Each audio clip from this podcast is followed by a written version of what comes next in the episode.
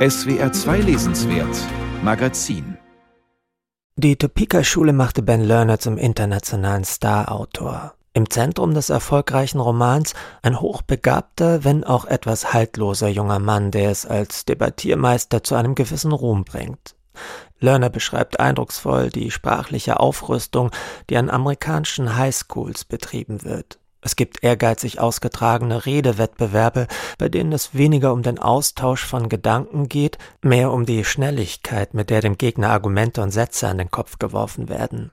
In der Highschool bestand das Problem für ihn darin, dass das Debattieren einen zum Nerd und die Lyrik einen zur Pussy machte. Auch wenn beides dazu beitragen konnte, einen in die undeutlich imaginierte Stadt an der Ostküste zu bringen, von der aus man mit großer Ironie über seine Erfahrungen in Topeka berichten konnte.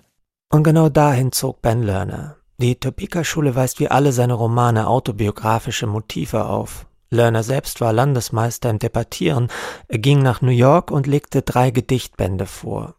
Nie machte Lerner einen Hehl daraus, wem er sich als junger Dichter ästhetisch am stärksten verbunden fühlte. Dem 2017 verstorbenen John Ashbery etwa, der zur avantgardistischen New York School gerechnet wurde. Oder Rosemary Waldrop, einer experimentellen, gerne mit Collagen arbeitenden Lyrikerin und Übersetzerin. Lerner steht in dieser Tradition. Wer also seine Romane liebt, sollte bei den Gedichten zumindest gewarnt sein. Leicht machen sie es einem nämlich nicht. Manchmal wirken sie sogar ein bisschen protzig und aufgesetzt, fast so, als würden sie durch ausgestellte Kunstfertigkeit die Vorbilder Ashbery und Wardrop beeindrucken wollen. Auch Lerner arbeitet exzessiv mit Versatzstücken. Er collagiert und schneidet Widersprüchliches zusammen. Im Falle von Lerner handeln die Gedichte von einem Ich, das die amerikanische Gegenwart als merkwürdig zerrissen wahrnimmt. Einem Ich, das sich der Sprache anvertraut, ihrer medialen Verwertung aber misstraut. Und von einem Ich, das nicht direkt, sondern nur auf Umwegen von der Liebe sprechen kann. Dabei entstehen Gedichte über die Nacht und verwandte Gedichte Gemälde über Nacht, Schlaf, Tod und die Sterne.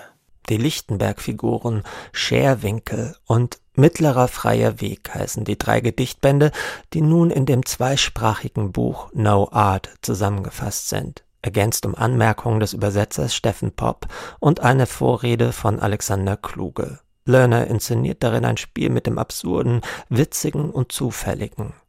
Er selbst hat seine Gedichte einmal als Echokammern beschrieben, in denen verschiedenste Stimmen zusammenfinden, die erst die eigene Stimme hervorbringen. Einem Mobile ähnlich, doch ohne bewegliche Teile. Mein Messgerät für Potentialdifferenzen in Volt ist wie ein Singvogel in persischen Versen. Ich habe nicht den Hauch einer Ahnung davon, was ich sage. Ich weiß nur, dass ich eine gewisse Sympathie für die Rhetorik des Wagnisses und des Mysteriums habe. Gedichte, das sind mysteriöse Pillen, schreibt Lerner in seinem Roman Die Topeka-Schule. Mysteriös, angereichert mit wissenschaftlicher Rhetorik, hochdosiert, versehen mit unvorhersehbaren Drehs. Liest man von Zeile zu Zeile, so verwischen Zusammenhänge. Liest man immer weiter, lässt man sich treiben, finden sich irgendwann an unvermuteter Stelle wieder Anknüpfungspunkte. Zuweilen hat man das Gefühl, dass es sich um reine Katabs handelt. Das erzeugt ein fortwährendes Flirren, eine Unruhe und beim Lesen zugleich eine Sehnsucht nach Übersicht, die weder von diesen Texten noch von der Welt eingelöst wird. Dabei wirkt die Form der Gedichte erst einmal streng.